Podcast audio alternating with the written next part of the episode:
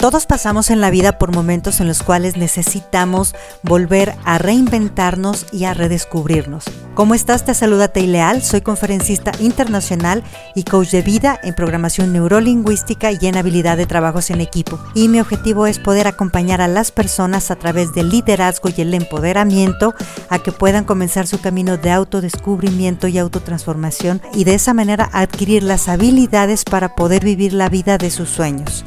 Te invito a que te sumerjas en este grandioso camino en el cual vas a descubrir la mejor versión de ti mismo.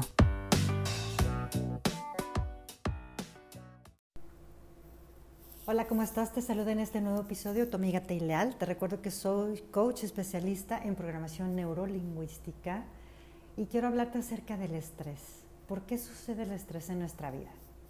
Todo el estrés que nos sucede es causado por las circunstancias de nuestra vida y la incapacidad de no aceptarlas. Cada una de nuestras acciones tiene una expectativa relacionada. Entonces, cuando nosotros no aceptamos las cosas que están sucediendo por la expectativa que teníamos o porque esa expectativa no se cumplió, generamos estrés. Ese estrés es relacionado precisamente con una necesidad que a lo mejor no se dio en nuestra vida. Las emociones son maravillosas porque nos enseñan que hay necesidades que no hemos podido satisfacer dentro de nosotros. Cuando la emoción sigue siendo muy repetitiva porque no nos conectamos con esa necesidad y no satisfacemos esa necesidad pensando que solamente hay una manera, y ahí es donde entra el rol, la expectativa de solamente puedo ser amada por una persona de esta manera, solamente puedo tener éxito en mi trabajo cuando sea de esta manera, solamente puedo ser un jefe bueno cuando sea de esta manera, solamente puedo ser bueno en mi trabajo y en la posición en la que estoy por ser de esta manera. Entran las expectativas y no nos damos cuenta que hay millones de caminos porque nos enfocamos en uno. Cuando no le damos el clavo con lo que nosotros pensábamos que era la única solución, la necesidad no se satisface, que a lo mejor es el decir, bueno, ¿para qué quiero ser el mejor? ¿Para qué quiero tener esta venta? ¿Para qué quiero tener una relación con este tipo de persona? Y no nos damos cuenta, muchas veces son para llenar vacíos internos, a lo mejor cuestiones que traemos desde niños, a lo mejor cuestiones que realmente sí son necesidades porque queremos vivir más en paz, pero no nos damos cuenta que hay muchas maneras de satisfacer esa necesidad, a veces ni siquiera es con el trabajo o con una sola persona. Entonces, está ese vacío de esa necesidad insatisfecha y nos genera una emoción, ya sea de enojo, ya sea de tristeza, ya sea de desesperación o cualquier tipo de emoción que no se siente bien y no se siente bien precisamente para que nos diga, escúchame, aquí hay algo que todavía necesitas atender y que no le estás poniendo atención, ponte las pilas. Entonces empezamos a tratar de hacer las mismas cosas de la misma manera y, y no vamos a la necesidad que queríamos, ni la satisfacemos, y se comienza a generar frustración.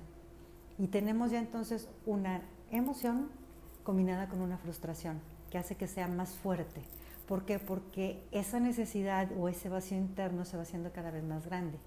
Si no le damos esa oportunidad de satisfacer esa necesidad y de encontrarnos con nosotros mismos para podernos ayudar o queremos que otro llene esa necesidad y entonces peor, porque entonces si le da la gana al otro es cuando lo vamos a tener, si al otro se le ocurre, si para el otro sería interesante, entonces dejamos la satisfacción de nuestras propias necesidades en las manos de otro entonces es más frustración. Y al generar ese círculo de necesidad y frustración, podemos caer en la depresión, que es cuando caemos en la desesperanza, en el ya no puedo hacer nada y me poncho. Aquí nos tenemos que aprender a salvar. ¿Por qué? Porque el estrés generado en todo ese proceso nos va a llevar a que nos enfermemos, a que nuestra mente se canse de estar dando la vuelta sobre el mismo círculo y finalmente se nos acaba la energía, tanto mental, tanto de salud, tanto emocional, y entonces ya ni siquiera podemos ver lo bueno, lo bueno lo transformamos en malo y lo malo lo transformamos en peor. ¿Qué tenemos que hacer? La primera cosa que es el camino de salvación es acepta. Acepta cómo están las cosas, acepta tu vida, para que te des cuenta que son, solamente es, no es ni malo ni bueno, sencillamente es un hecho que no es como tú querías, que no es como te plantearon que iba a estar, no, no es, pero es de esta manera, porque desde aquí va a ser tu punto de partida. Si no lo aceptas y si luchas contra él, no vas a poder dar el primer paso. Imagínate que esa situación es esa piedra que te va a catapultar hacia enfrente. Si no aceptas esa piedra, no vas a tener que te catapulte. En segundo lugar, reconoce la necesidad que hay detrás. Y te vas a dar cuenta que la esperanza comienza a partir de la pregunta es, ¿qué es lo que tengo que hacer? ¿Cuál es la acción que necesito lograr para satisfacer mi necesidad y llegar al lugar, aunque no sea de la manera en que yo me planteaba, aunque no sea en el escenario o el lugar que yo quería? Y en tercer lugar, date cuenta que en esta vida vivimos como si estuviéramos en una obra de teatro. En una obra de teatro, el actor, mientras más se mete en el papel, sabe que va a ser un actor más reconocido porque va a poder desarrollar mejor ese, mejor ese rol. Pero si el actor se perdiera y se confunde y piensa y dice que su vida es el papel, imagínate que el papel era de alguien con mucho drama o alguien con mucha dificultad. Se va a perder de quién es y se va a dar cuenta y se va a sumir en ese rol y en ese papel. Y se pierde a sí mismo y se pierde lo que es realmente su vida, que es un actor que está representando una obra de teatro. No es un personaje que está teniendo un drama porque lo quiere matar un ejército de hacía 10.000 años. ¿Cuántas veces caemos en esa locura? ¿Cuántos roles desempeñamos en nuestra vida? ¿Y cómo nos podemos dar cuenta? Cuando te preguntan quién eres, Puedes decir, es que soy la persona que ha fracasado en mis matrimonios, yo estoy destrozado, soy la persona que se enfermó y ya no puede hacer algo, soy una persona que perdió su negocio. Y pensamos que ese rol o ese papel que estábamos jugando es nuestra vida y nos convertimos en esa persona y no nos damos cuenta que somos los actores y que ser una parte de un papel que estábamos desempeñando.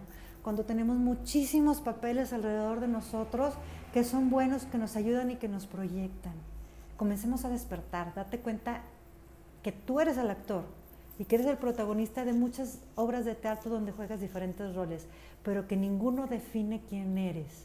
Tú eres esa conciencia que está llena de todos los juegos y cuántas cosas sí te han salido en tu vida.